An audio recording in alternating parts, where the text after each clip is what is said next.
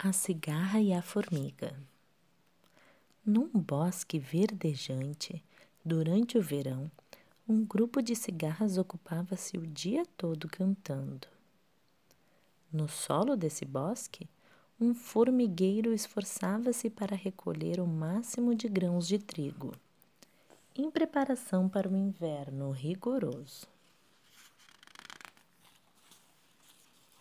As formigas levavam tudo para suas casas, em troncos de árvore ou em túneis debaixo da terra para ficar bem aquecidas. As cigarras viam o movimento das formigas e se perguntavam: para que tanta pressa se ainda falta muito para o inverno? Mas o outono ia chegando e aos pouquinhos as folhas das árvores começavam a cair. Ocupadas em cantar, as cigarras nem ligavam. De repente, as folhas amareladas não serviam mais para a refeição das cigarras. E era difícil cantar sentindo frio e fome. Mas as cigarras cantaram até o último instante, até a última folha cair. Agora, enquanto a neve caía, as formigas se recolhiam para suas casinhas bem aquecidas e com muita comidinha para o inverno. Uma formiguinha limpava a frente de sua casa, aprontando-se para entrar, quando viu uma cigarra aproximar-se.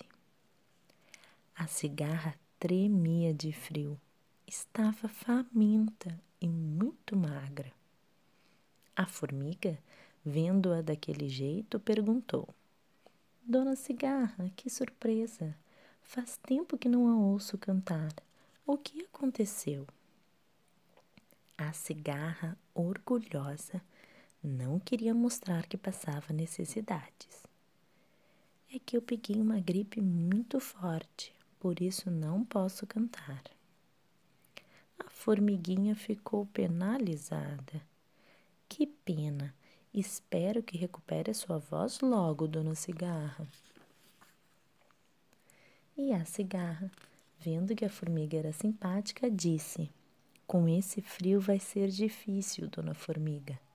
Mas se me deixar entrar, eu ficarei boa e poderei cantar para animar o formigueiro a formiga deixou-a entrar.